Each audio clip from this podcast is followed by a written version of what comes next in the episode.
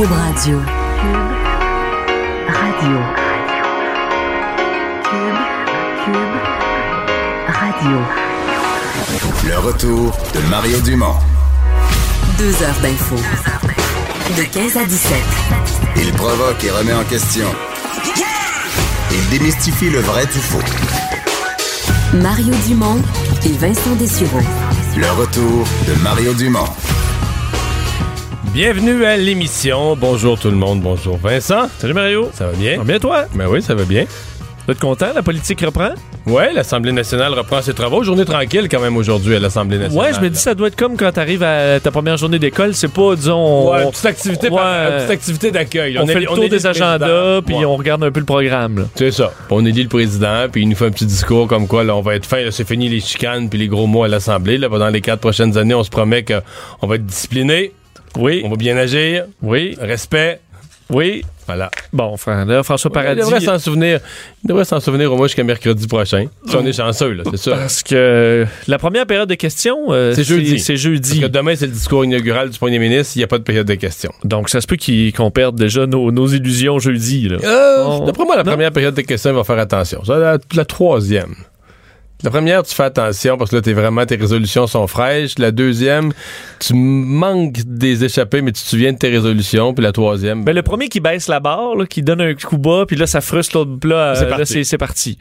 Euh, Mais en fait, je pense que c'est c'est un petit peu une erreur pour les partis de promettre aux gens une amélioration du ton, tout ça. À mon avis, ils auraient beaucoup plus à gagner de faire une éducation à la population, de dire, regardez bien, là, les affaires qu'on débat dans le Parlement, là, dans bien des pays du monde, là, ils règlent ça avec des armes. là, tu? Les conflits de société, puis les différents, que toi, tu penses qu'il faudrait moins de taxes, mais l'autre, tu penses qu'il en faudrait plus. Tu sais, tu vas aller dans la direction exactement contraire. Puis dans des gros conflits, là, au nom de centaines de milliers de personnes qui pensent pas pareil.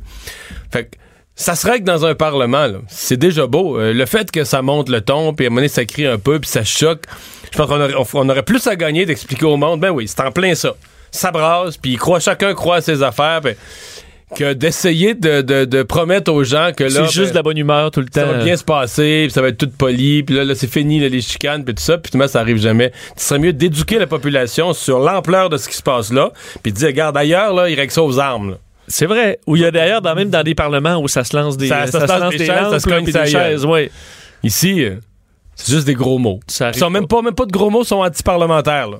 Juste des, des figures de style. C'est vrai, c'est Euh, tout ça pour dire que nous avons un nouveau président à l'Assemblée nationale. Le député de Lévis, François Paradis, a été ben, élu, élu par acclamation. Il était le seul candidat. Oui, parce qu'on sait, bon, effectivement, euh, à la, la date euh, limite, euh, hier midi, il n'y avait pas d'autres euh, personnes qui avaient présenté leur candidature. Alors, François Paradis devient euh, le nouveau président de l'Assemblée. Lui qui aurait quand même pu vouloir devenir être ministre, mais semblait avoir euh, un désir de- d'accomplir ces, ces tâches-là. Euh, veut, entre autres, dépoussiérer l'institution, euh, donner un peu de dynamisme à l'Assemblée. Il faut dire que c'est un, bon, un homme qui vient des, des, des communications, alors euh, a la, la parole facile. D'ailleurs, on l'a vu, il a quand même s'est adressé au, euh, s'est adressé et a rem- a remercié à peu près tout le monde. Vous avez, vous le savez pas, mais vous avez été remercié dans le discours de, de, de Ouais, il mis François il en a Paradis. mis pas mal, hein? Ben, a remercié, là, ben, évidemment, il y avait des gens euh, de ses proches euh, dans la salle qui le remerciaient, les gens qui étaient là dans son début de carrière, a remercié, bon, tous les autres euh, élus, les Tout le membres de son l'Assemblée. le personnel, euh, et il s'est adressé à vous, là, vous qui êtes de l'autre côté de la caméra. Alors, je vais sortir un extrait de ce qui, euh, du message qu'il avait à lancer à la population du Québec. Et là, je vais m'adresser à vous derrière la caméra, je vais le faire consciemment, pour vous dire que comme président, et avec la collaboration de tous les membres de l'Assemblée, j'en suis convaincu, nous allons tout faire pour qu'à travers nos travaux, les périodes de questions et réponses, notre attitude, notre ton, nous atteignions notre objectif de continuer à mieux vous servir pour que vous soyez fiers de celles et ceux en qui vous avez placé votre confiance. Voilà. Bon.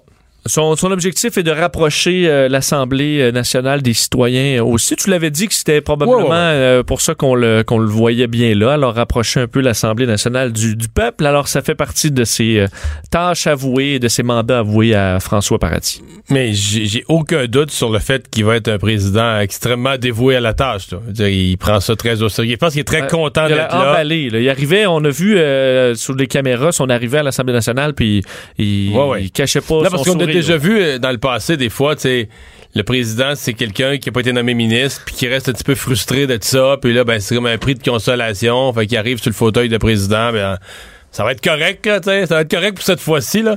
Mais là, c'est pas du tout le cas, là. Lui, il voulait ce rôle-là, il l'a demandé, il est content, c'est parfait. Ça doit quand même être le fun. Le Pour lui, je pense que, ouais. Non, Pas- hmm. non? Je préfère être ministre? Ben, il faudrait juste que tu me dises, va au temple de la renommée du hockey, puis dis-moi combien d'arbitres a gagné la Coupe Stanley. Non, mais si tu sais, je veux dire, il y a des ministres qui ont tombé complètement dans l'oubli. Le président a sa, a sa toile. C'est quand même quelque chose. Donc, tu restes Et que tu un regardes immortel- bien ça. T'as un beau regard dans sur le, les dans le Parlement. Euh, triste nouvelle qui nous était, qui on en avait appris en début d'année, la noyade d'un jeune homme euh, qu'on disait bien sportif mais qui ne savait pas nager dans un cours d'éducation physique. Euh, on a le rapport du coroner aujourd'hui. Oui, euh, Blessing Claude Moukoko euh, était bon, euh, décédé le 15 février dernier. Euh, bon, lui qui était dans un cours de piscine obligatoire de l'école Père Marquette de Montréal, bien, il est resté sous l'eau 38 minutes avant que les responsables ne se rendent compte de où il se trouvait. C'est les conclusions du rapport du coroner Louis Normandin euh, qui, qui a bon, évidemment étudié ce qui s'est passé entourant cette, cette noyade. Un jeune homme, faut dire, de 14 ans qui ne savait pas nager et qui semblait peu à l'aise avec l'eau, euh, des cours qui étaient obligatoires, euh, faut le dire. On se retrouve dans un cas où euh, le, le- le professeur qui était présent est un remplaçant qui n'avait pas complété sa formation, assisté d'une sauveteuse qui participe au plan de cours aussi. Donc oui, il s'occupe de sauver les jeunes, mais aussi d'autres tâches sur le côté euh, qui est évidemment de, de s'assurer que le professeur fasse son travail. Alors euh, le coroner qui euh, bon arrive d'une sé- série de recommandations, entre autres qu'on devrait commencer par un programme pour éviter les noyades, là, nager pour survivre. Donc, euh, bref, là, apprendre à nager pour survivre avant de- d'apprendre des techniques de nage plus efficaces et aussi d'avoir un sauveteur qui ne fait que s- sauver et que, que superviser et qui n'est pas mélangé avec d'autres tâches, par exemple. Et pour avoir les détails, on va tout de suite parler euh, au coroner lui-même qui a fait ce rapport, euh, le docteur Louis Normandin. Bonjour. Oui, bonjour, Monsieur Dumont. Euh, beaucoup d'éléments euh, là-dedans. Euh, commençons par le contexte général de la, de la surveillance, parce que c'est peut-être la première question que les, les, les, les, les parents se posent, sûrement d'autres parents dont les enfants font ce genre de cours. Et Jusqu'à quel point vous évaluez un- le manque de, de ce qu'on appelle la surveillance habituelle d'un sauveteur assis sur une chaise un peu surélevée qui, qui balaie sans cesse la, la scène? Mhm. Écoutez, la surveillance dont vous faites mention, assise sur une chaise qui balaye la scène, précisément ce jour-là, elle n'a pas été faite. La surveillance qui a été appliquée à la fin de ce qu'on pourrait appeler le bain libre, parce que suite euh, au cours comme tel, qui se terminait avec deux longueurs de piscine, où euh, euh, Blessing nageait, euh, ses difficultés à se tenir hors de l'eau, particulièrement dans la partie profonde, sont passées inaperçues. Et à la suite de ça, il y avait ce qu'on appelle le bain libre. Donc, des enfants qui vont au tremplin, qui sautent, qui jouent, euh, une eau qui peut être agitée. Et lorsque le cours se termine, tout le monde quitte la piscine. L'eau devient toute calme. Et là, euh, on fait ce qui est appelé un balayage visuel. Dans ce cas-ci, le balayage visuel a été fait à partir de la partie peu profonde.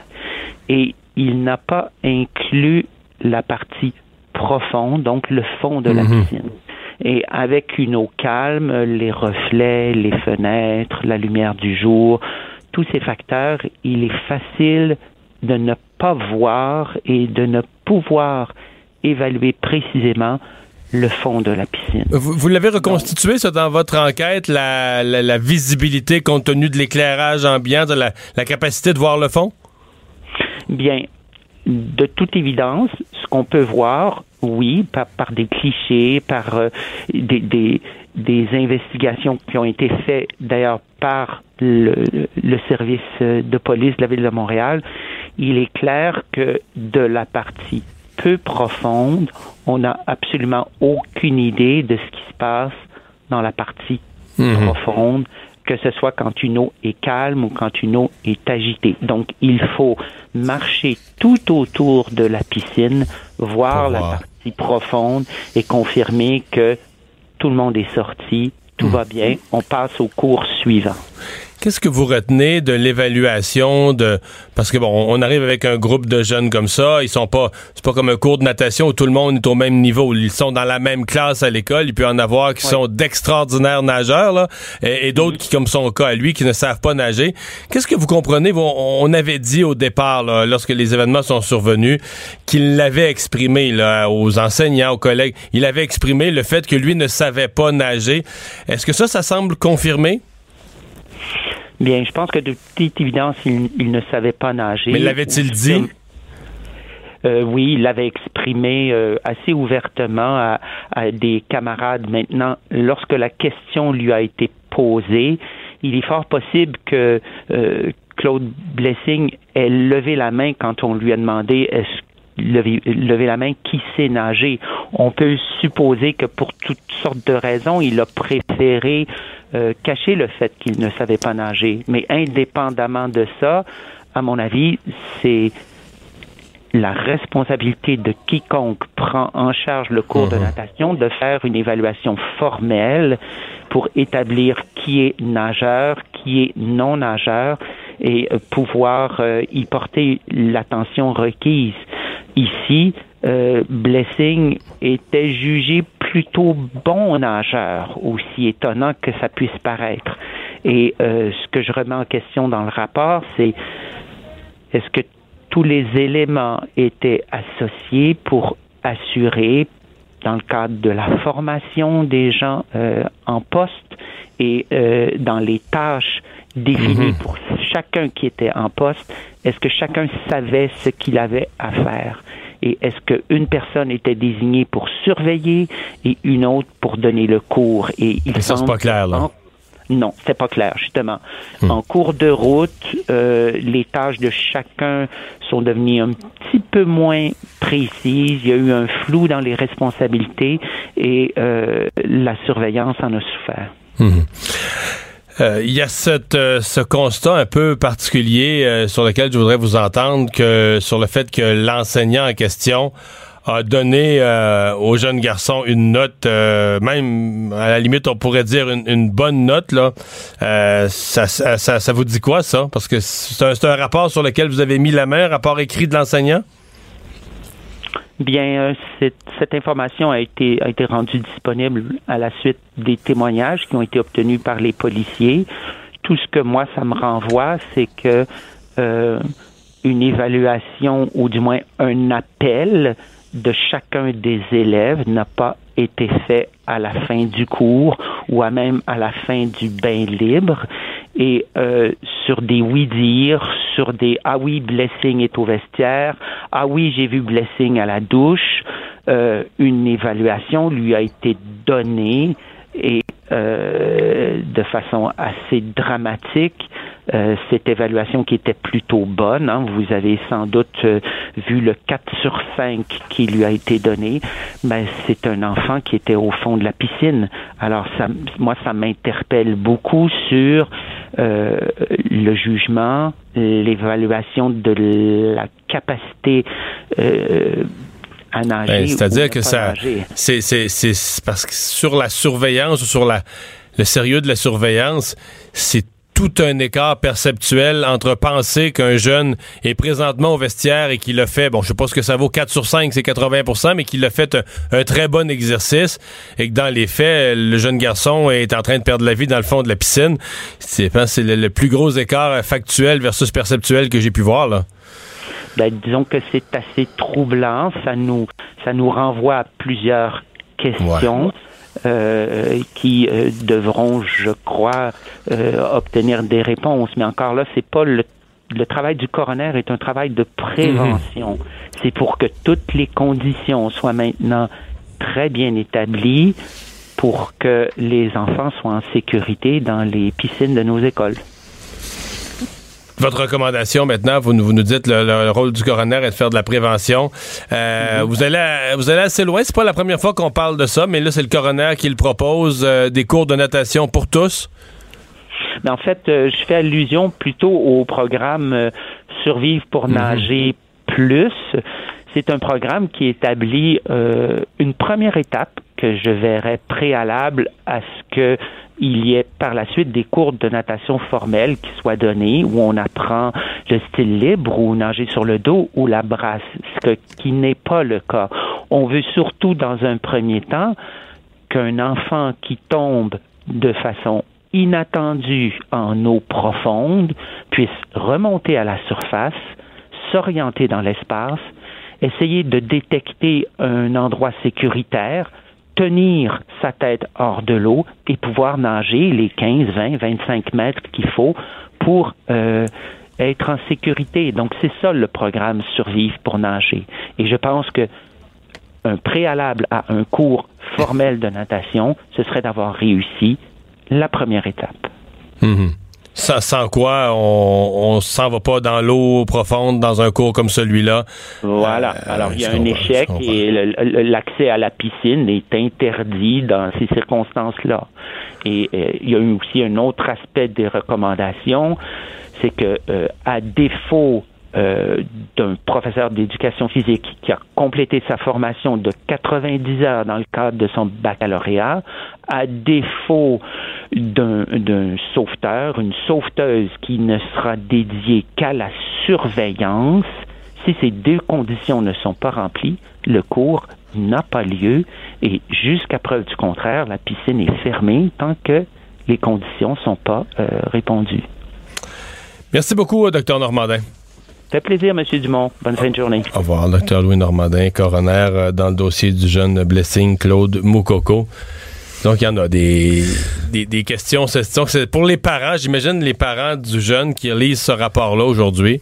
Peut-être peut-être même que par délicatesse, on leur a remis euh, hier ou avant-hier. Des fois, on, le remet aux, aux, concernés un petit peu avant que ça sorte dans les médias. Mais tu restes, euh, tu restes pantois, là. Oui, mais ça me fait penser un peu en, pilotage. Là, le, le, rôle, entre autres, du, par exemple, du pilote et du copilote a beaucoup évolué à travers le temps parce que des fois, il y avait une confusion. À, que si les deux sont focusés sur une chose en même temps, ils peuvent pas voir un cadran, par exemple. C'est un peu ce qui est arrivé avec une, une sauveteuse qui est occupé aussi à donner, à donner la le formation. Cours, puis là, le prof s'occupe du cours aussi, puis personne fait la surveillance. Et quand tu divises pas clairement et que tu as une tâche à accomplir euh, qui, qui, est clairement divisée, ben, il peut y avoir comme ça quelqu'un qui passe, qui passe dans les mailles du filet. Alors, triste, très triste histoire. Euh, ben, dans l'actualité, il y a la météo aujourd'hui. Quoique ici, euh, à Montréal, c'est pas si pire que prévu. C'est de la neige, mais sans plus. Mais il y a d'autres régions du Québec qui, qui disent pas ça. Là. Ouais, parce qu'il y a à peu près juste Montréal où ça a été moins pire que prévu. Ailleurs, ça semble pas mal être selon les, les, les prévisions qui a été fait par Environnement Canada. Donc, euh, on attendait, on sait à Montréal un total de 25 cm. Là, on va être plus autour de 10, peut-être même en bas de 10 là, dans cette euh, bordée de neige. Par contre, euh, d'importantes accumulations dans tout ce qui est là, euh, centre du Québec, la Mauricie, Chaudière-Appalaches, le Saguenay, la Côte-Nord, la Gaspésie. Là, on parle plus de 25 cm. Et la région la plus touchée, c'est vraiment Charlevoix, avec 70 cm. Ça peut même atteindre 80 cm d'ici mercredi soir. Alors dans ce coin-là, là, ça a vraiment vraiment été difficile. Heureusement pour les euh, les stations de ski, mais pour le reste, euh, eux qui avaient déjà quand même un bon fond de neige, là, parce qu'ils en ont eu des, déjà débordé pas mal plus qu'ailleurs au Québec, mais ben, je pense que ce sera euh, un mois de novembre record pour, euh, pour Charlevoix.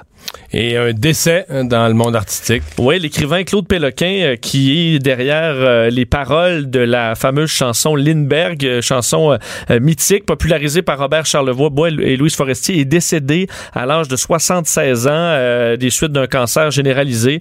il est mort au, dans le, bon, l'aile des soins palliatifs de l'hôtel Marie-Clarac à Montréal.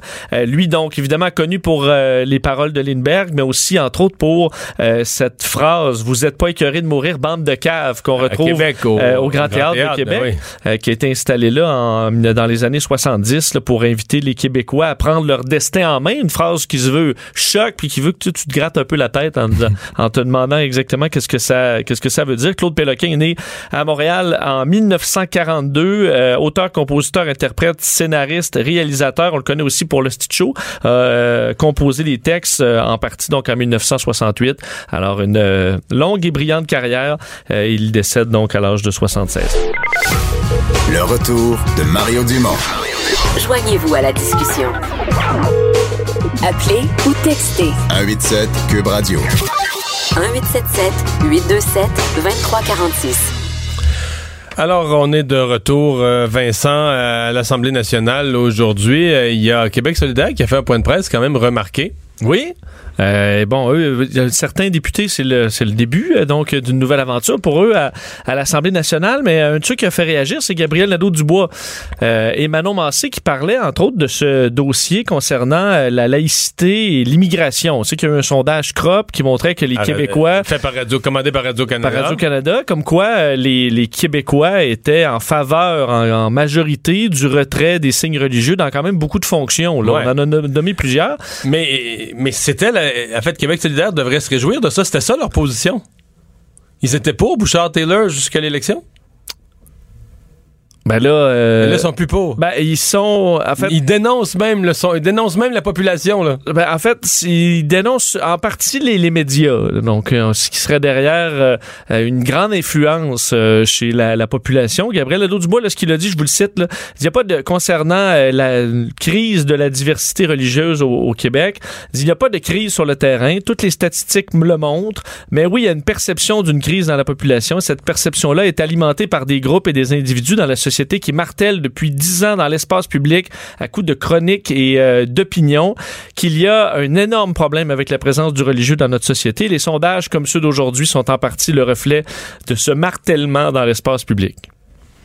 Mais Québec solidaire a déposé il y a quelques années à peine un mémoire même. Là. Dire, fait- même un projet de loi. Ils l'avaient même, ils sont le sont plus loin. Ils l'ont formulé, formulé sous un projet de loi sous Françoise David qui reprenait les grandes lignes de Bouchard-Taylor.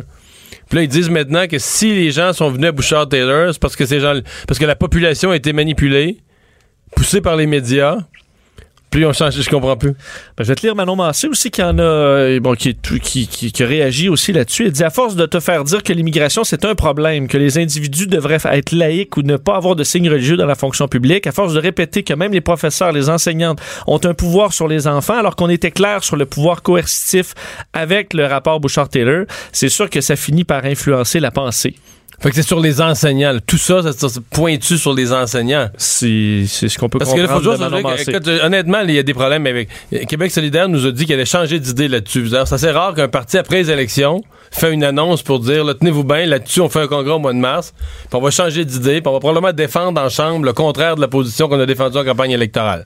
Quand le projet de loi va vraiment être déposé en mars, là, on aura eu un congrès, puis on aura On changé va avoir été. Ouais, On- on va avoir changé la position qu'on a votée, qu'on a- sur laquelle on a fait voter les gens en campagne électorale. Puis peut-être la changer, là, comme on dit en québécois, bout pour bout, là, complètement. Contraire. On était pauvres, on est rendu compte. Ben, ça tombe bien qu'on peut euh, viser les médias ces temps-ci, c'est quand même vendeur. là. Ouais. Ouais, ouais. S'attaquer aux médias, c'est. Mais c'est. Parce que quand tu t'attaques aux médias, dans ce cas-ci, c'est aussi de dire que. Parce qu'ils s'attaquent pas, ils s'attaquent pas sur le terme de la fausse nouvelle. C'est comme si la population est, in- est- est- est- population est manipulée. Ouais, les gens savent pas. chroniqueurs qui Ouais. ont- Les gens savent pas vraiment ce qu'ils font ou les gens savent pas vraiment ce qu'ils pensent. là, sont, sont manipulés. là. Les, gens sont des victimes. Les pauvres voteurs, les pauvres électeurs sont des victimes. qui seraient d'accord avec ça et qui en voudraient pas de la laïcité puis qui voudraient voir des signes religieux dans la fonction publique. Mais là, ils sont étant manipulés, il il aimerait mieux qu'il n'y en ait pas. Ça me paraît une version euh, simplifiée de la réalité, euh, Vincent. Euh, mais par ailleurs, Québec solidaire est clair au niveau de ce que sont ses priorités. Oui, et ça, c'est clairement. Le quatre. Ben, ouais, ben, l'environnement. L'environnement. La troisième. L'environnement. Et la quatrième? Puis euh, l'environnement. Non, c'est la quatrième, c'est les changements climatiques. Ah, ok. C'est l'environnement aussi, ouais. C'est- une. euh, ça aussi, j'ai trouvé ça curieux, c'est-à-dire que. Écoute, on, on, on comprend. Est-ce ben, est-ce qu'ils sont devenus le Parti vert? Parce que je pensais que la pauvreté, les questions sociales, les petits travailleurs, j'ai l'impression que tout ça a pris le bord. là. Puis je, je, je, je vais être tannant, je vais aller une coche plus loin, mais si on mettait de l'avant, écoute-moi bien, si on mettait de l'avant tout le programme de Québec solidaire sur l'environnement, on savait qu'il y aurait des impacts sur l'économie. On peut Oui, pas- on euh, pas- majeur, oui. Majeur. On peut pas dire le contraire aux gens, faut être honnête. Il y aurait des impacts importants sur l'économie. Qui en souffrirait les premiers, là? qui souffre quand l'économie brasse? Qui souffre quand il y a une récession? Qui... C'est pas les riches, là c'est les gens à faible revenu, c'est les gens qui ont des petits emplois. Donc, là, Québec solidaire, puis je, ne nie pas la noblesse. Bon, ils mènent le combat sur l'environnement, ils ont le droit, mais là, attends un petit peu, là. Si on mettait de l'avant toutes, toutes leurs idées sur l'environnement, il y aurait une récession, il y aurait des conséquences économiques importantes, dont les gens qui prétendent défendre, les petits travailleurs, les gens ordinaires, les gens à faible revenu, dont ils semblent parler de moins en moins, là, ce seraient les premières victimes. Mais en même temps, c'est que le sujet, on le dit, le sujet réchauffement, c'est est à la mode. Est à la mode. C'est le sujet. Donc, euh, on le voit, on le voit partout. Donc, s'ils veulent faire un peu de millage, euh, vont peut-être le faire là-dessus pour l'instant. De là à dire qu'il n'y a plus d'autres priorités. Il y a quatre priorités l'environnement, l'environnement, l'environnement, le changement climatique. Je sais pas.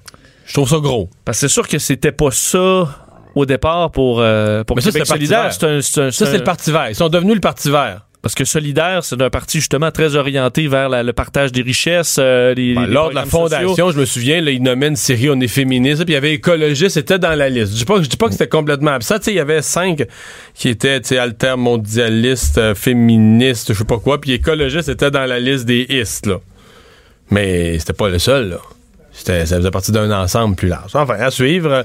Euh, on verra si toutes les questions, justement, dans les premières, euh, choix, premières périodes de questions, si ce sera toujours orienté vers ça.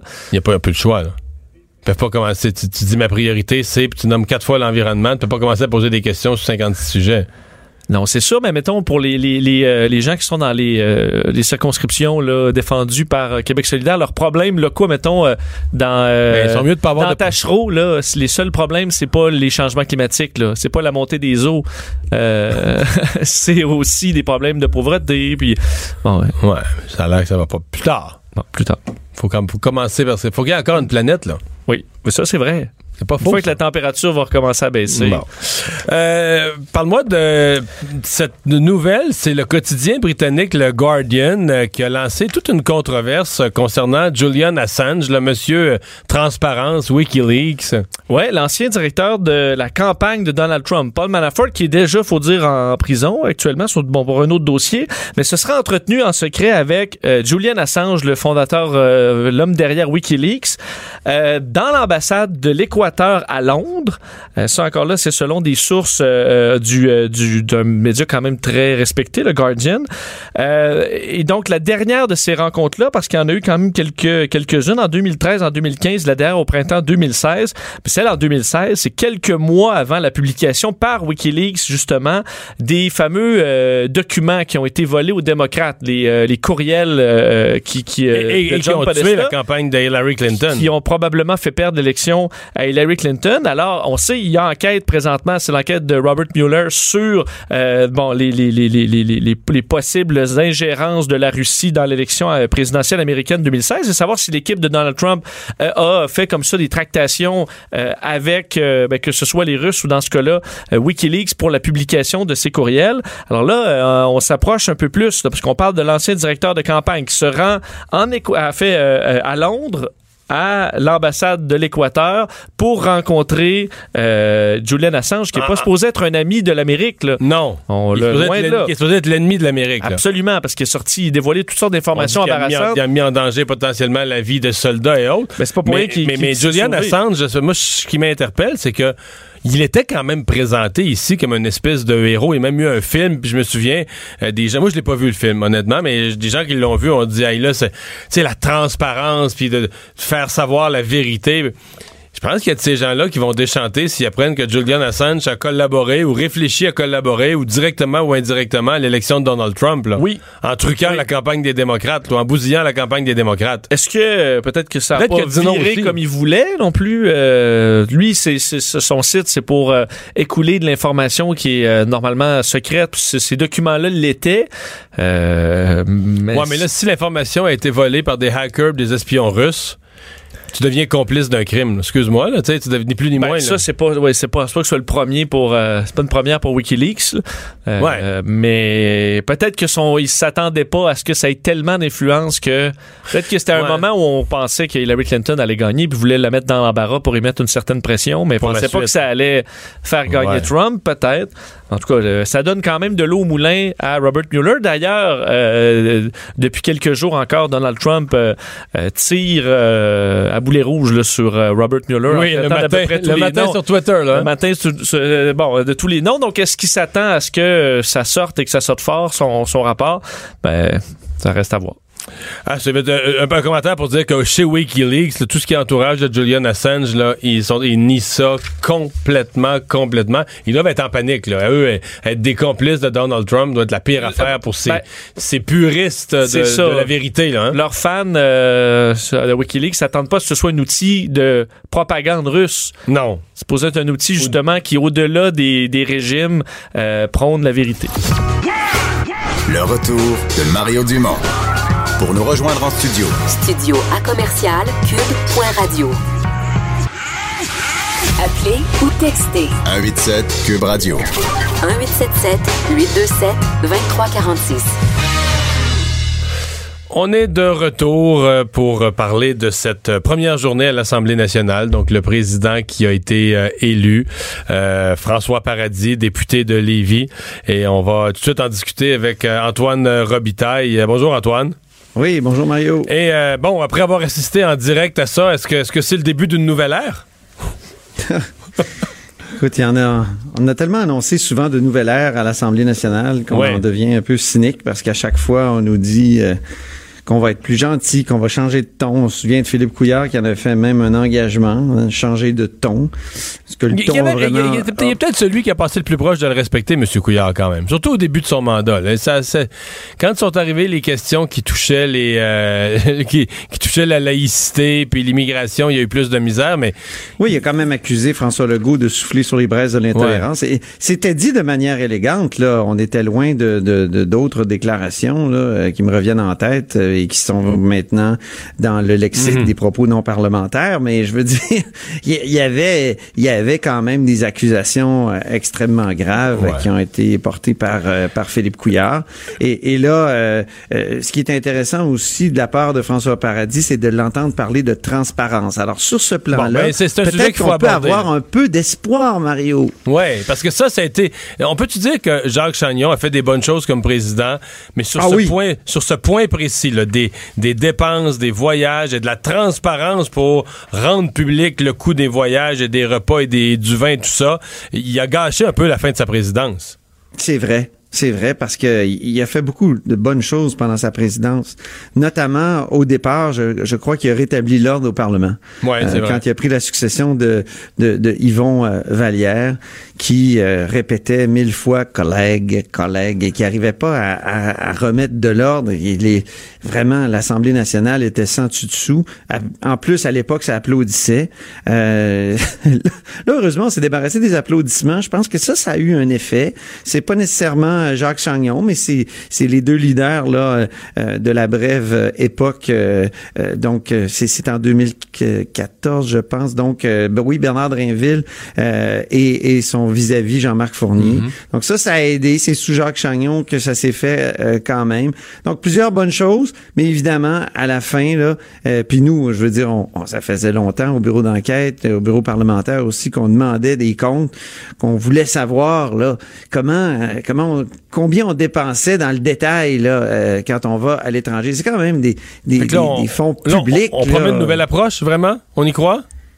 Oui, ben, il, en a parlé. Euh, il en a parlé avant son discours. Il en a parlé pendant son discours. Donc, il a réitéré sa, sa évidemment, sa, sa, promesse. Donc, euh, espérons que, que ça, ça va aller de l'avant parce que, évidemment, il peut, les parlementaires peuvent toujours se, se retrancher derrière un article de la loi sur l'accès à l'information que tu connais très bien, l'article 34, qui dit qu'on ne peut pas dévoiler, euh, à moins que le parlementaire l'accepte, des documents qui ont été préparés pour lui. Et, donc ça, ça veut dire que c'est très large. C'est allé jusqu'en Cour suprême la définition d'un document préparé pour un, un, député. Et en 2002, la Cour suprême, de manière très, très divisée, avait finalement penché vers l'opacité. C'est-à-dire que tout était à peu près, tout ce qui était à peu près préparé pour un, un député échappait euh, aux lumières du public. Donc, euh, espérons que ça, ça va changer avec François Paradis. Est-ce qu'il y aurait... On, peut écouter un, extrait, puis je, je veux t'entendre après. Euh, est-ce qu'il y aura un style François Paradis? Parce que bon, il vient de l'univers de la télé, une télé très populaire, très proche du monde, et il a tenu à s'adresser à la caméra. on peut réécouter les, termes.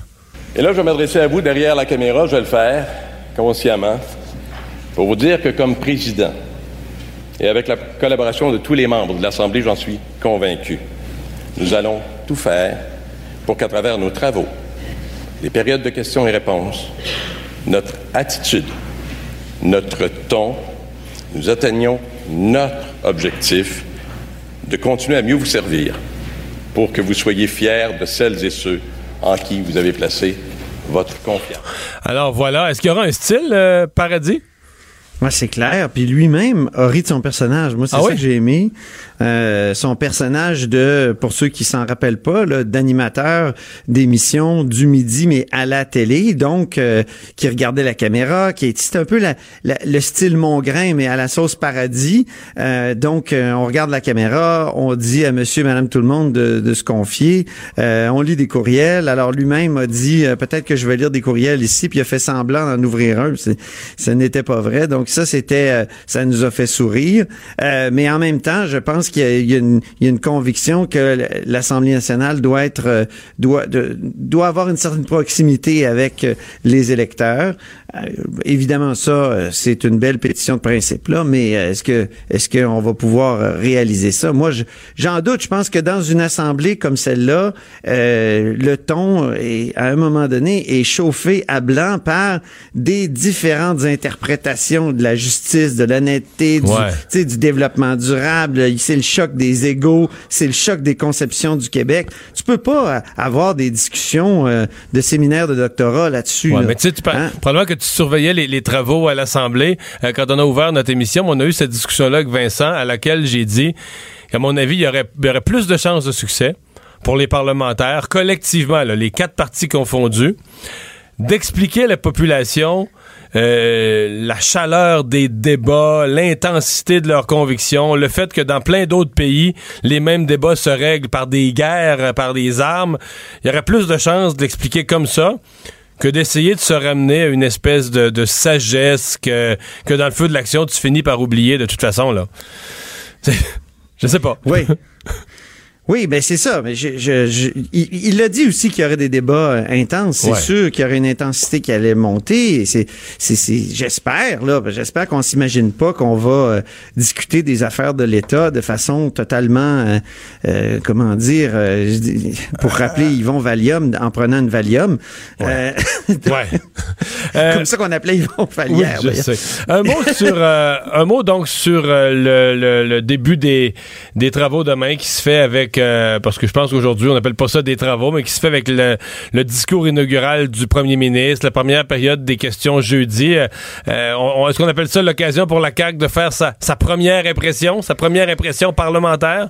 Oui, mais en même temps, il y a tellement de nouveautés. Moi, je trouve que c'est fascinant, les nouveautés qui sont devant nous. Là, on a un nouveau président, on a 67 nouveaux élus, on a un nouveau gouvernement qui puis on a un nouveau parti au pouvoir dans une Assemblée nationale qui vient d'être rénovée, en tout cas qui va rouvrir en 2019. Tout est nouveau, Mario. Ouais. Puis pour la première fois, les, X donc. au pouvoir, hein, si on pense en termes générationnels, là, c'est vraiment l'arrivée des X au pouvoir, ce qui est Ben nouveau oui, aussi. Puis là, C'est notre génération, Mario. Ça fait longtemps qu'on attend ça. Puis quelqu'un me faisait remarquer que euh, dans un an d'ici ou deux ans, quand la CAQ va avoir refait sa ronde de nomination, puis il y aura quelques retraites parmi les hauts fonctionnaires, les X vont même être au pouvoir dans la, tu sais, la haute fonction publique qu'on voyait, Oui. bébé boomer, barbe, barbe blanche, là.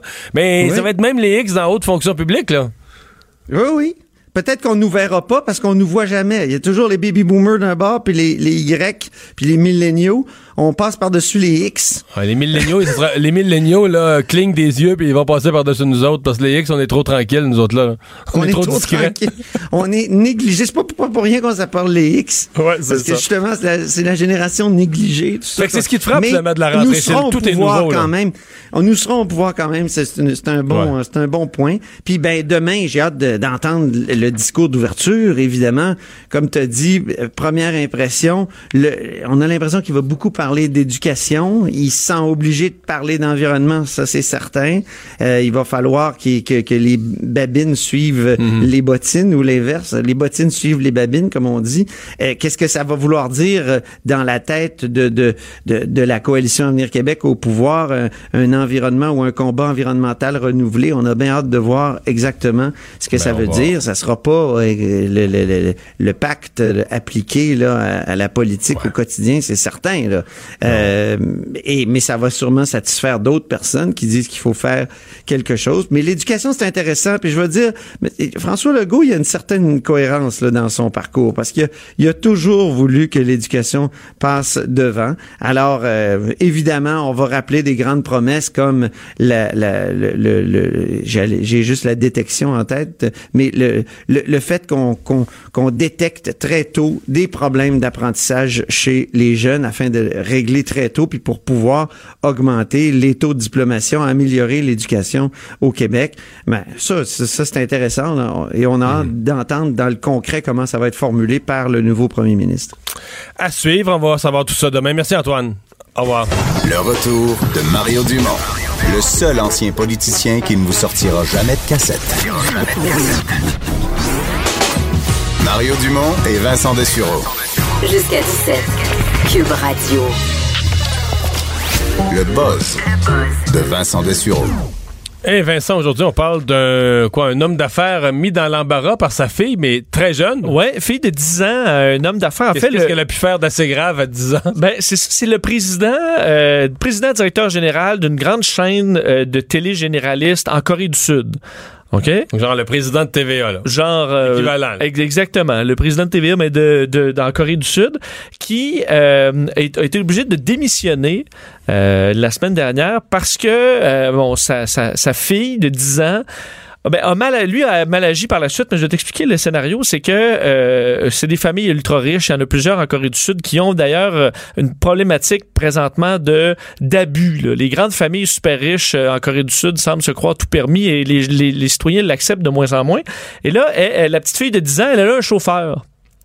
Et là, elle se promène À elle. À, à elle. Et là, le chauffeur Son chauffeur. le chauffeur transporte la petite de 10 ans et euh, la petite de 10 ans l'insulte sans arrêt. Alors, probablement qu'il s'est mis à enregistrer le... le, le, le- Hmm. Donc elle est bien, on voit qu'elle est bien élevée, elle est pas élevée, elle se passe Ben, au-dessus de tout elle le lui dit, là, je vais, je vais citer, elle dit, par exemple, genre, euh, bon, elle dit, euh, elle dit, bon, t'es mal élevé, ta famille sont trop pauvres pour que tu, tu, tu, tu- tu saches comment me parler. Puis là, elle dit, hey, toi, c'est à, c'est à toi que je parle, je vais dire à ma mère de te virer.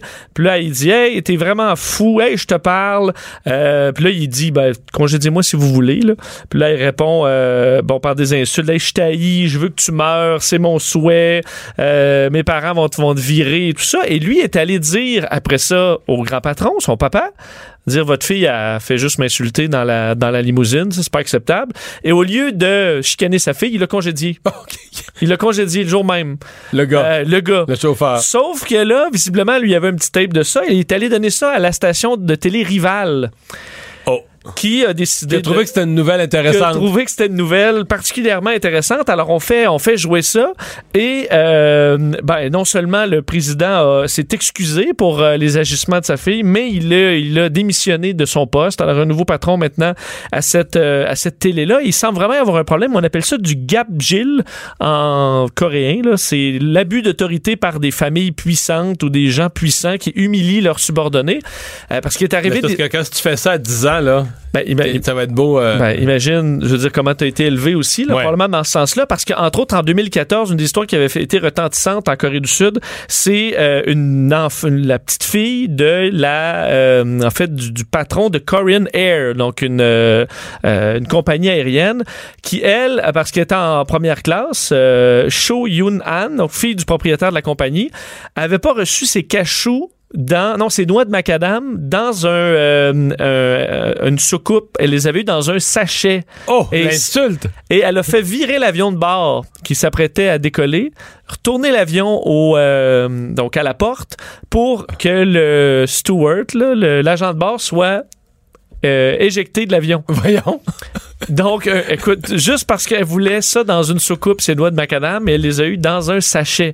Et ça a été l'une des histoires qui montrait le plus à quel point il y avait une folie là, chez les familles ultra riches euh, en, en Corée du Sud. Alors là, ce n'est plus vraiment accepté de, de faire ça. Puis il y en a une autre de la famille, la même, euh, le même père chez Korean Air, qu'elle avait euh, lancé un verre d'eau à la figure d'une employée, encore là pour une raison de, de, enfin on dit des crises par rapport tout souvent aux noix puis au, à l'eau. Alors elle avait euh, lancé son verre d'eau comme ça à un agent de bar. Alors ça va, euh, des petites leçons de savoir-vivre euh, qui se manquent en Corée du Sud. Il y a des gens qui craignent des grosses inondations? oui, mais qui sont prêts. Qui sont prêts par contre parce que euh, l'arche de Noé, la réplique de l'arche de Noé, grandeur nature, donc la seule réplique capable d'être sur l'eau, euh, devrait prendre la mer bientôt pour se rendre en Israël. C'est un Américain qui a bâti ça dans les dernières années euh, pour montrer aux gens que Dieu existe. Je sais pas en quoi ça, le- ça le prouve, mais lui a suivi Le exactement... fait de construire un gros bateau pour mettre plein d'animaux, ça prouve que Dieu existe? Oui. Mais il a suivi les plans tels que décrits dans la Genèse.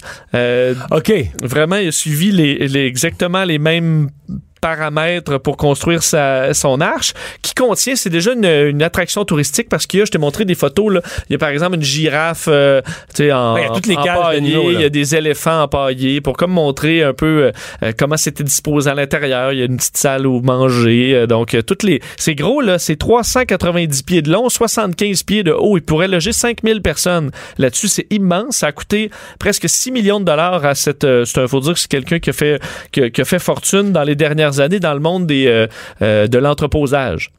Et lui euh, dit que ça, bon, euh, en racontant une histoire à son enfant, a eu l'illumination qu'il fallait qu'il recrée l'arche de Noé. Il le fait, mais là il dit j'ai le, le bateau de Dieu, mais je dois l'amener en terre de Dieu. Alors il va devoir l'amener euh, en Israël, mais ça n'a pas de moteur. Alors ce sera traîné par des euh, des remorqueurs. OK, parce qu'il y a ça dans les- son bateau n'est pas motorisé. Non, parce que tu sais de toute façon il n'y a pas nulle part où aller. C'est toute la planète était sous l'eau. Alors euh, Ouais, c'est vrai. tu tu fais juste attendre que l'eau redescende. Et euh, Jusqu'à temps qu'il arrive au mont Arara. Ben, c'est ça. Tu te souvenais-tu de ça? Ben je sais qu'il Ah, c'est- je sais que J'ai dans- même pas ouvert Wikipédia en passant. Ouais, t'as une bonne. euh, Mais je sais que dans ce coin-là, il y a une espèce de f- roche fossilisée qui ressemble Ah ouais. à. la- Il pense que c'est peut-être l'arche qui aurait été figée là. Mais bref, on devra faire. Euh, devra coûter à peu près un million et demi de dollars pour transporter la- l'arche là-bas. Qu'on dit qu'on pourra pas la visiter en raison de problèmes de construction parce que c'est pas ça n'a pas été fait nécessairement sharp sharp comme on dit là alors on pourra pas euh, on pourra pas nécessairement s'y promener et euh, il a Mais c'est quoi son but final? ben, ben, son but final Ça sera pas visité, puis si je veux dire, le monde sera pas inondé. Ben, tu redonnes euh, à Dieu ce qui lui revient, là, c'est ce que je comprends.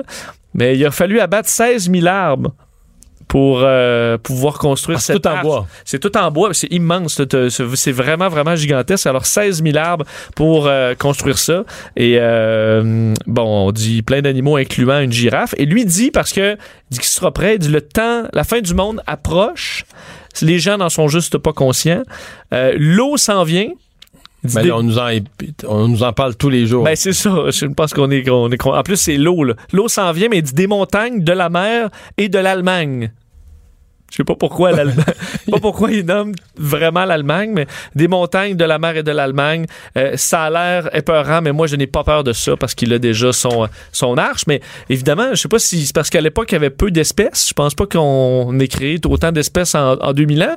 En, X nombre de mille ans. Ouais. Mais euh, il- il- dans ses, sa réplique, je trouve pas tous les animaux de la Terre. Là. non? Non. J'ai vu, oui, des, des trucs qu'on voit un peu clichés, là, un lion, une girafe. Les grosses bébêtes du zoo. Les grosses là. bébites, mais mettons un, un rat musqué, Ben, un la- la- castor, L'affaire euh, la plus importante sur l'île de Montréal, la couleuvre brune. la couleuvre brune. On l'a oublié? J'ai pas vu de grenouilles là, j'ai pas vu d'insectes, euh, de chenilles. Il y a beaucoup de choses qui manquent, je pense, sur le sur cette Ben version. Excuse-moi, tout, la tout ce qu'on a fait à Montréal pour sauver la couleuvre brune, s'il y a inondation de la planète puis qu'il n'y en met pas une dans son arche, je pogne les nerfs. là. Ben, surtout si on dit qu'on a, on a détruit 60% des espèces dans les 40 dernières années, ça devrait être rendu Bon. fa- facile d'installer ça. C'est toujours euh, euh, intéressant, agréable de- quand on annonce une nouvelle de surprendre les gens, là, de l'annoncer d'une façon grandiose. Oui, Un mariage, Oui. un, mais, euh, bébé. mais là, il y a la mode du gender party. Je sais pas si gender reveal party, on voit ça beaucoup là où tu fais une fête euh, de, euh, du dévoilement de si t'es un gars ou une fille. Ah oui? Oui. Ou maintenant, Ah, mais faut pas, faut pas que tu l'ailles demander à l'échographie, là. Ben non, mais des fois, il y a quelqu'un où il révélé à lisse dans une enveloppe, tu le donnes à grand-maman qui va gérer ça. Ou, euh, puis là, mettons, le gâteau, là, ben là, tu, tu, tu, tu sais, le crémage blanc, puis le touffe, le soit, il est rose ou il est bleu. En dedans, Ou c'est le, Oh, c'est cute. ou c'est le gâteau de Céline, mais il est juste c'est non genré, il est gris. Il est blanc. Puis bon, on va prendre ce qui, ce qui va sortir. Et euh, dans un... En fait, probablement le gender party le plus destructeur de l'histoire est maintenant disponible en visuel. C'est qu'en euh, le- en avril dernier, en Arizona, un couple qui décide de faire ça, un dévoilement, mais eux sont, euh, c'est des, gardiens euh, de c'est des douaniers. Ils sont visiblement équipés de toutes sortes d'engins et décident de faire une explosion. Donc une explosion d'une espèce de boîte qui va Mais À quoi, exploser. à quoi l'explosion? Dit le sexe, là? C'est parce que ça explose soit en bleu ou en rose, comme une Ok. fumée, une espèce Tu, de tu choisis la couleur de l'explosion. choisis la- ben, tu fais exploser, puis là, tu as, la révélation. Euh, le problème, c'est que ils font cette explosion-là dans une zone, euh, disons, reculée. Et là, tu vois l'explosion, c'est bleu. Alors, c'est un gars, ils sont bien Bravo. contents. Euh, ce couple de l'Arizona, mais instantanément, tout le tour se, se- se- tout le tour prend feu et va causer un incendie de 20 000 hectares. Ouais. 20 000 hectares ont été dévastés à la suite de ce party de, de révélation de genre. Euh, ça a coûté 8 millions de dollars aux autorités, 800 pompiers qui ont dû combattre ça pendant, euh, pendant plusieurs jours, de sorte que là, c'était leur procès et... Euh, OK, parce que là, on parle de ça parce qu'ils ont un procès, oui, et c'est un journal, euh, le, le Arizona Daily Star, qui a demandé les images euh, avec le droit d'accès à l'information. Et ils ont obtenu donc l'image de, de, de- de cette fumée bleue juste avant l'incendie qui va dévaster euh, une grande partie de cette, euh, de, de cette zone-là. Et même si ça a coûté 8 millions, l'homme en question, il s'appelle Dickey, euh, le papa, qui nouveau papa, qui euh, devra payer 220 000 dollars américains euh, d'amende pour après avoir bon euh, en gros, c'est coupable. entre autres, le petit gars, c'est un petit gars et il sera pauvre, là. Ben, il va être. On s'entend que ça part mal. Généralement, t'essaies de. T'essaies pas d'accumuler une immense dette juste avant l'arrivée de ton garçon qui doit être là. là. alors, euh, a déjà euh, des parents de de qui prison? pas être fiers. Euh, non. Pas de On- prison. Pas de prison s'il paie euh, 220 000 Donc, euh, plaidé coupable, faut dire, euh, entre autres, utilisation euh, euh, en fait, de, de feu sans permis. Et euh, bon, alors, euh, mais t'imagines 20 000, 20 000 hectares. Ça part. euh, ils ont mis ça dans un tas de foin super sec. Vraiment une drôle d'idée. Alors, euh, vous pourrez voir ces images-là un peu partout. Ouais. Hier, au, hier, au Buzz, on parlait de- des astrophysiciens, on parlait des génies. Oui, Disons qu'aujourd'hui, on a les génies un peu plus tranquilles. génie tranquille. La neurone un peu plus molle. Mario Dumont et Vincent Dessureau. Le retour de Mario Dumont. Après l'avoir lu et regardé, il était temps de l'écouter. Cube Radio. Ah, Vincent, euh, le vlogueur euh, Jimmy Chabot avait fait parler de lui pour une tournée du Canada avec peu de moyens. Oui, euh, vraiment, ben, aucun moyen. Aucun On peut moyen. le dire, pratiquement. Ouais, c'est Pat. C'est, oui, c'est Pat. Oui, c'est, oui, c'est oui. En fait, alias Jim Chab, Oui. un vlogueur. C'est son nom de vlogueur. euh, de 23 ans qui s'était s'est rendu de Drummondville jusqu'au Yukon euh, en un mois parce qu'on disait à pied mais tu sais euh, à pied au Sur pouce sur le pouce, alors ça, ça, ça a progressé Mais pas de comme ça portefeuille? sans argent sans cellulaire et sans euh, langue anglaise Et là, qui amorce, on va lui parler tout de suite, qui amorce un nouveau voyage, mais cette fois-ci pour visiter les communautés francophones de l'Ontario, qui ont été beaucoup dans l'actualité ces derniers jours. Euh, Jimmy Chabot, bonjour. Ah ben, salutations. Bon, commençons par euh, le, le- avant de parler de ce voyage-ci, commençons par le précédent. Là, c'était quoi le, ça, ça ressemblait à quoi une journée? On fait quoi pour euh, faire autant de kilométrage avec euh, zéro moyen? Ah ben, euh, ce que tu fais, dans le fond, si tu veux faire des longues distances comme une traversée du Canada, moi, je suis parti de Drummondville le 1er juillet et je suis arrivé à l'océan Arctique. là. J'étais- j'étais allé encore plus loin que le Yukon. J'étais arrivé à l'océan Arctique. Ça me trempait depuis l'océan Arctique. Fait que pour faire des, des longues rides, t'arrêtes dans des truck stops. Les camionneurs, ils ils t'amènent sur des distances qui sont tellement longues. Puis les camionneurs aussi sont, sont souvent seuls. Puis euh, moi, j'étais là pour... euh, Donc, donc t'arrivais d'un restaurant de camionneurs, puis tu te mettais à jaser avec eux autres, t'en trouvais un qui était prêt à t'embarquer. Ouais, exactement. Puis euh, il y a eu beaucoup d'articles dans le Journal de Montréal, fait que tu sais, c'était plus facile. Là. Disons que ça me donnait un petit passeport. Ok, t'as- t'as- t'as-tu vu ça? T'as-tu vu ça dans, dans le Journal de Montréal? Fait que ça, ça, me- ça me donnait un peu un passeport. euh, ok, oui, oui, oui, je t'appuie. Journal de Montréal, je comprends que c'était des camionneurs. Tu t'arrangeais pour trouver des camionneurs québécois qui parlaient français, là. Ben oui, exactement, parce qu'il fallait que je traverse le pays en français seulement. C'était ça l'autre difficulté. Donc là, tu regardes les plaques du Québec, t'es là, t'es à Winnipeg, puis là, ah non, il n'y a pas de plaque du Québec. Donc là, t'attends un autre trois heures jusqu'à temps qu'il y un camionneur du Québec qui arrive. Là. OK, parce que vraiment, c'était les plaques du Québec. Là, parce, que, parce que tu parles pas l'anglais, parce que tu veux pas le parler, parce que tu t'étais fait un défi de, de faire le voyage avec des gens qui parlent français? Ah non, mais c'était vraiment de mettre en lumière la francophonie canadienne. C'était pour prouver un peu euh, aux, gens qui me suivent que finalement, il n'y a pas seulement des francophones. Euh, euh, il n'y a pas seulement des francophones au Québec. C'est arrivé des fois a des Acadiens qui m'ont donné des raids ou que des franco-ontariens ou des franco-manitobains oui, oui, c'était plus facile de regarder les plaques du Québec, là, mais, euh, mais euh, c'est arrivé euh, souvent. Là, mais là, rendu, rendu au Yukon, là, puis en route du Yukon vers l'océan, vers le nord du Yukon pour arriver à mettre les pieds dans l'océan Arctique, il me semble ça, tu ne devais pas t'enfarger d'un gens qui parlent français. Ah non, ça, je te le dis, ça c'était plus extrême parce que les gros camions, là, ils, ils montent pas, là. Ils montent pas vers, vers le Grand Nord. Fait que c'est arrivé, ça, ça arrivait des fois que écoute, c'était des 18 heures d'attente, puis euh, c'était des Français qui me donnaient des raids parce que eux, euh, eux voulaient aller toucher l'océan Arctique parce que c'est c'est des, des, touristes français là. Fois, là. Ça fait juste un an qu'on peut se rendre euh, par par par auto à l'océan Arctique. Quand tu dis des Français, des, des touristes français un peu excentriques là, qui voulaient vivre cette expérience-là. Ouais, okay, exactement, ouais. Tu mangeais comment? Pas de pas d'argent, là? Euh, des fois, comme quand je suis monté vers le Grand Nord, ben euh, je faisais le tour des campings, euh, euh, puis j'allais camper un petit sandwich par-ci, par-là. Donc, c'est comme ça que j'arrivais à le faire. Là. Donc, ça a été... en 73 jours, ça a été peut-être... peut-être 60 mais disons que c'était pas plus facile d'avoir des sandwichs. J'ai mangé ça a été un, un régime de sandwich. OK. T'as-tu perdu du poids sur 73 jours? Ouais. Ouais. Ouais, bon. Euh, là, euh, Jimmy, tu repars euh, donc pour un cette fois un voyage qui vise uniquement l'Ontario. Oui, exactement. En fait, ça me tentait vraiment de mettre en, lumière cette communauté-là. Il y a des gens qui ont déjà commencé à m'écrire Viens faire ton tour à Kingston, viens faire ton tour à Toronto. Donc, je vais beaucoup m'attarder à la partie du du sud de l'Ontario pour mettre à, l'avant-plan euh, les groupes de scouts francophones. Euh, il y a quelqu'un qui m'a écrit qui est à Angus en Ontario. Il a dit Viens, on, on, euh, va te montrer l'une des activités francophones, les scouts en français. Donc euh, donc ça, ça, va être euh, de mettre en lumière sur ma chaîne YouTube euh, les belles initiatives francophones qui se passent en sol franco-ontarien. C'est quoi ton attachement, mettons, au franco-ontarien ou en général aux francophones Nord-Québec? C'est quoi ta...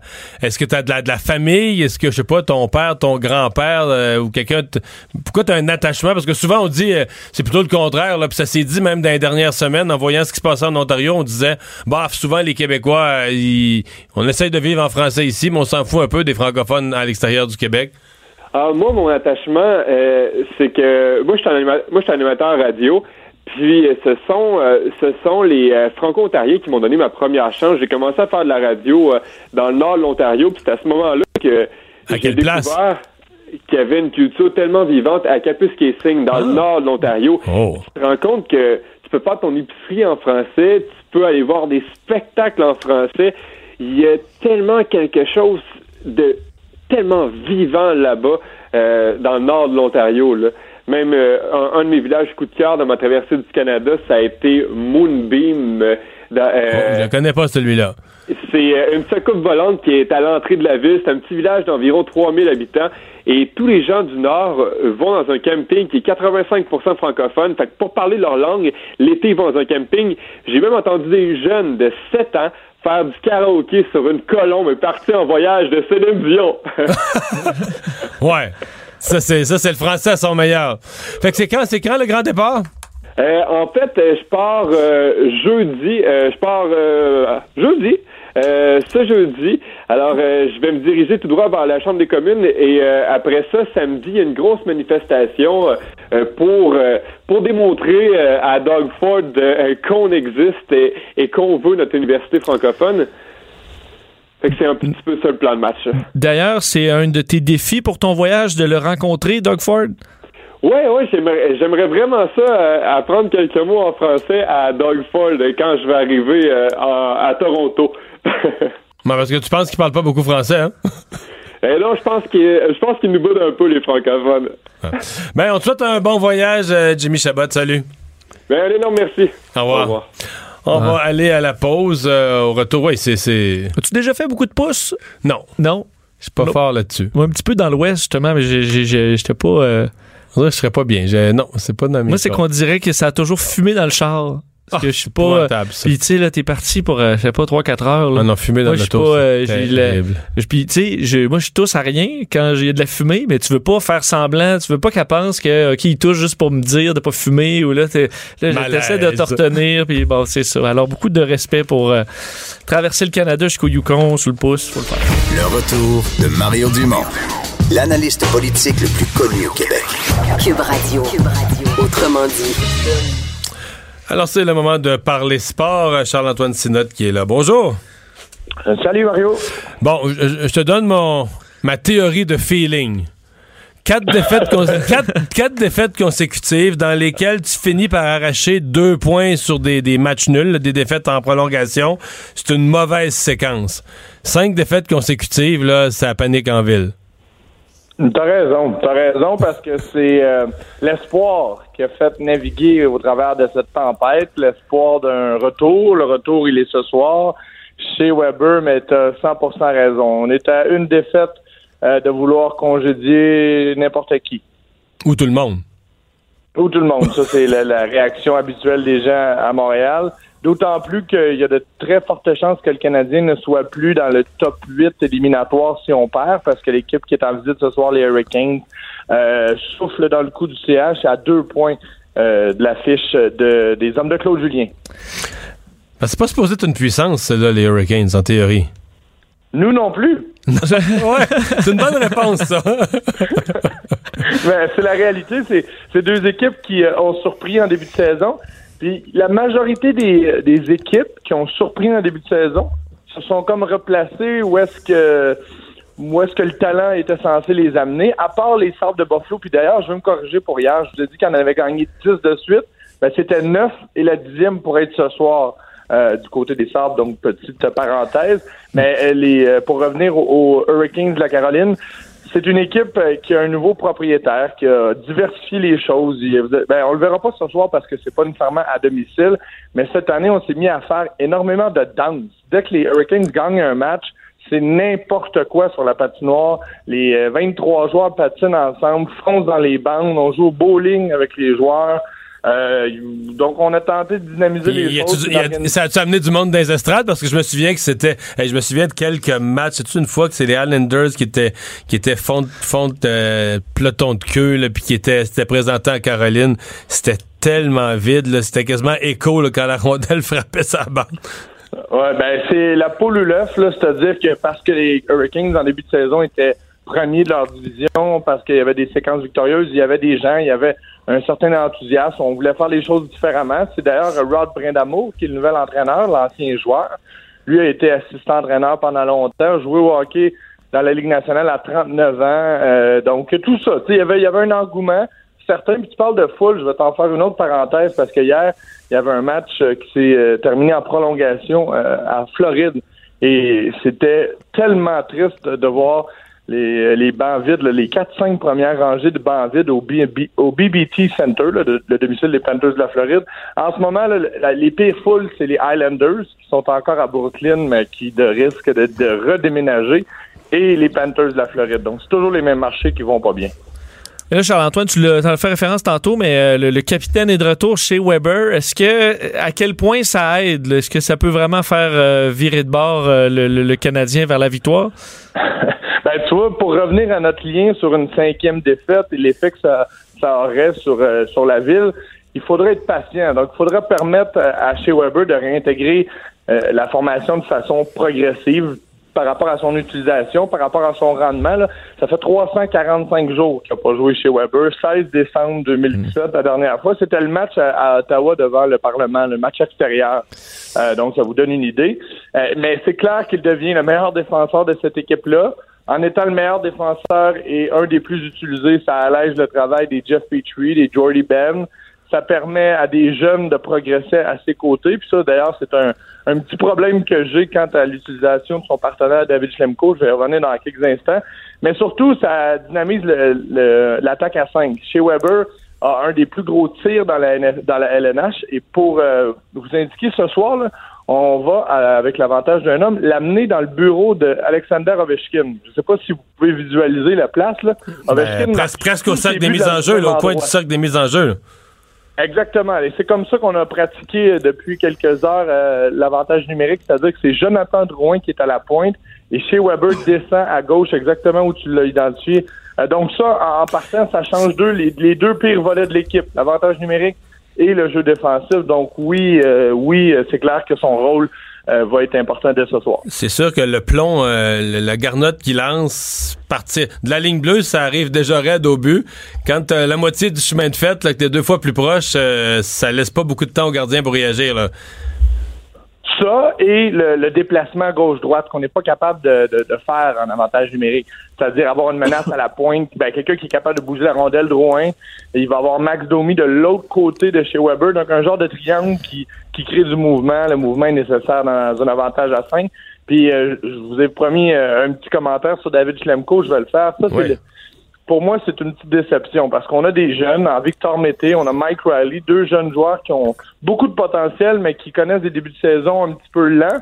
Et pour moi, c'est la meilleure façon d'accompagner un vieux défenseur qui a peut-être pas encore son air d'aller, de le mettre avec un plus jeune qui sait patiner et surtout, euh, à l'inverse, de le mentorer avec un des plus grands défenseurs de la LNH. Là, donc, pour toi, on, on, gaspille quelque chose en mettant Schlemko avec, euh, avec Weber? Pour moi, oui, parce que David Schlemko, ben, un, euh, c'est un gars qui est blessé plus souvent qu'autrement, donc euh, je pense pas qu'il va être là sur la durée.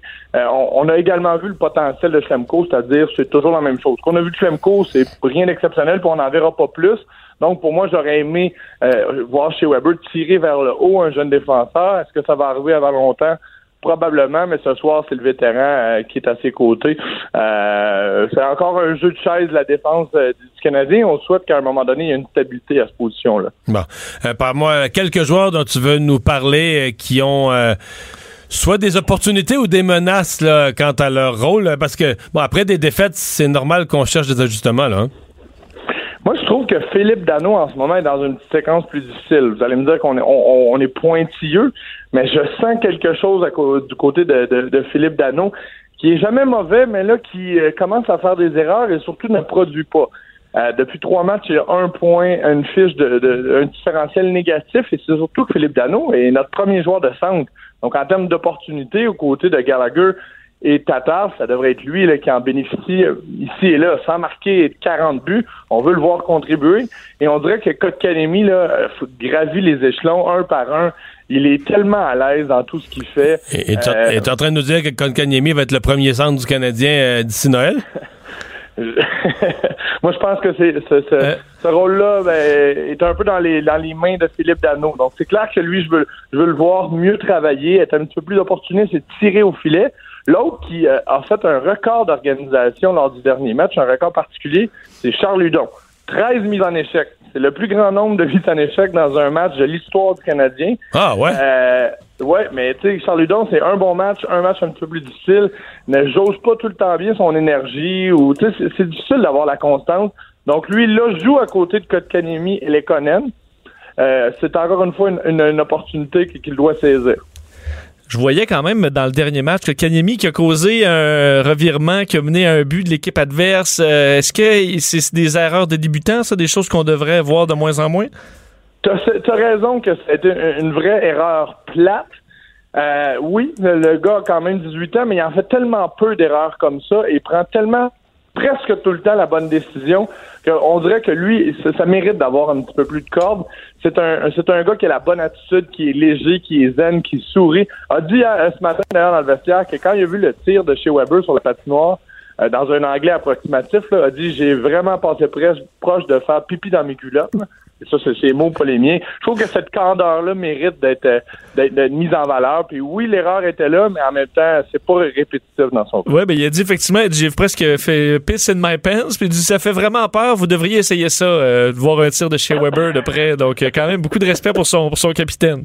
Euh, un mot sur. Un mot sur ouais, on n'a un- pas encore, euh, on n'a pas encore parlé du fait qu'il est capitaine chez Weber. Il y a quand même un volet important Ouais. là, d'un capitaine sur la patinoire, dans le vestiaire, euh, sur le sur le banc. Donc ça aussi, il faudra surveiller le, de quelle façon il va inspirer ses coéquipiers. ouais, un impact sur le, moral de toute l'équipe. Merci beaucoup, euh, Charles-Antoine. Un plaisir à demain. Salut. Et Vincent, qu'est-ce qu'on surveille? Ben, donc, peut-être dans juste l'actualité? Un rappel, demain, juste avant l'émission, là, soyez pas pris de panique parce qu'il y a ce test qui est prévu de- du système d'alerte d'urgence sur nos téléphones. Donc, si vous avez un téléphone à jour qui est connecté LTE, vous devriez avoir une alerte à 14h55, donc juste avant qu'on rentre en onde. Euh, la dernière Fait fois qu'on qu'on va avait- rentrer en onde dans les mois. dans les mois et euh, on avait Mais fait ça un- marche jamais. hein. Ben c'est ça, on avait fait un test la dernière fois, on Ça l'attendait tous. foiré. Ça avait pas marché, mais là, à un moment donné, euh, je- j'ose croire que ça va finir par fonctionner. Alors c'est demain 14h55, puis à la grandeur du pays, là, pas aux mêmes heures, mais Fait que quand vous allez entendre ça, un, ne paniquez pas. Puis deux, ça devrait vous faire penser qu'on entre en onde à 15h. Fait que vous mettez votre radio à Cube Radio. Puis si vous n'avez pas l'application, vous la téléchargez. Cube Radio.